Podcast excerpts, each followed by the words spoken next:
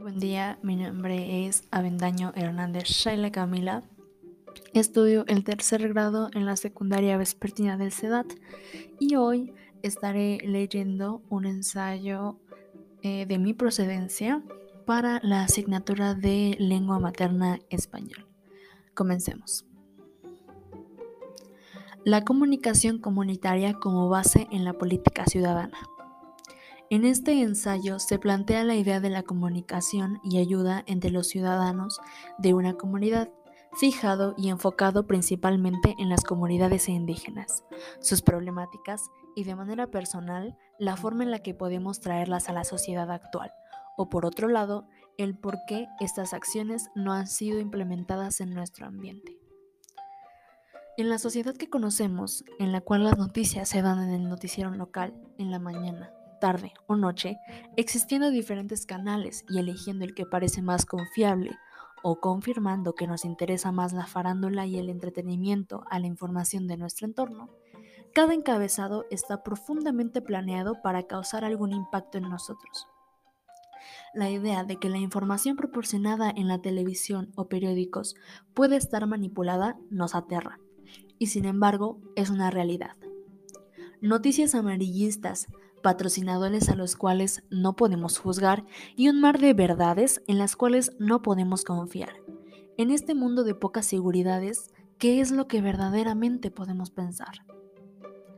La comunicación comunitaria se basa en el funcionamiento, mantenimiento y bienestar común de una localidad podemos notar las juntas auxiliares, grupos de personas que alzan la voz con respecto a sus dudas y necesidades, un líder que transmite todas estas a las autoridades competentes para crear una logística. En las comunidades indígenas esto va a diferentes niveles. Una práctica social en la que grupos, comunidades y colectivos se unen en defensa de la tierra, agua, recursos naturales, saberes colectivos y comunes, comenzando por las lenguas indígenas. Una gran problemática de la cual se ha estado hablando es que los jóvenes, los jóvenes están dejando de aprender su verdadera lengua materna y que esto representa un gran cambio e incluso la extinción de una comunidad indígena. Palabras con significados espirituales, indescriptibles con palabras de una lengua diferente, un gran peso religioso, la normalización de la unión entre castellano e indígena, la indignación y rechazo a nuestras raíces, y más importante, una seguridad de pertenencia. Mucho se ha comentado respecto a la confrontación entre estos grupos y el gobierno, la verdadera razón por la que estos no son escuchados, tomados en cuenta o respetados, incluso si, en su comunidad es completamente diferente. Tienen otra forma de comunicarse y ese es un papel vital para su lengua. No solo esconderse, apartarse, sino poder entenderse. En el momento en el que un externo entra, es su forma de proteger sus ideales y a su comunidad. La importancia y respeto a los mayores es la base de sus relaciones. Los consejos se dan en casa, en el momento vulnerable de nuestra vida. En la comida se hablan y comentan ideas. Cada persona en la mesa opina y de manera inconsciente se causa conciencia. Se agrega un grano, de curiosidad a los pequeños, se desarrolla una idea en los adolescentes y se finaliza una opinión en los adultos, las cuales se llevan a las juntas comunitarias y se cree se tiene la confianza de que sus semejantes tienen buen juicio y se hará lo mejor para todos. Usualmente se crean acuerdos no escritos e incluso no verbales. Se tiene la fe de que todos cumplirán con su palabra y en tal caso los valores y acciones e incluso acuerdos se inculcan desde la niñez. En las escuelas se aprende a no robar los alimentos del otro. Los nenes aprenden a respetar el labor de los padres y sentirse orgullosos de su proveniencia. Un lugar en el que todos se ven y son iguales. La pregunta, ¿por qué no se implementa en los espacios rurales? ¿Cuáles son las razones por las que esto nos enseña las ciencias políticas? No existe un concepto en, en concreto las ciencias y el razonamiento que nos exige especificar acciones homólogas para poder entender, debatir y reproducir una actividad, crea una barrera para explicar estas formas de comunicación. se basa en una reconstrucción social y personal, en la enseñanza de los derechos y valores. Llevamos años con una mentalidad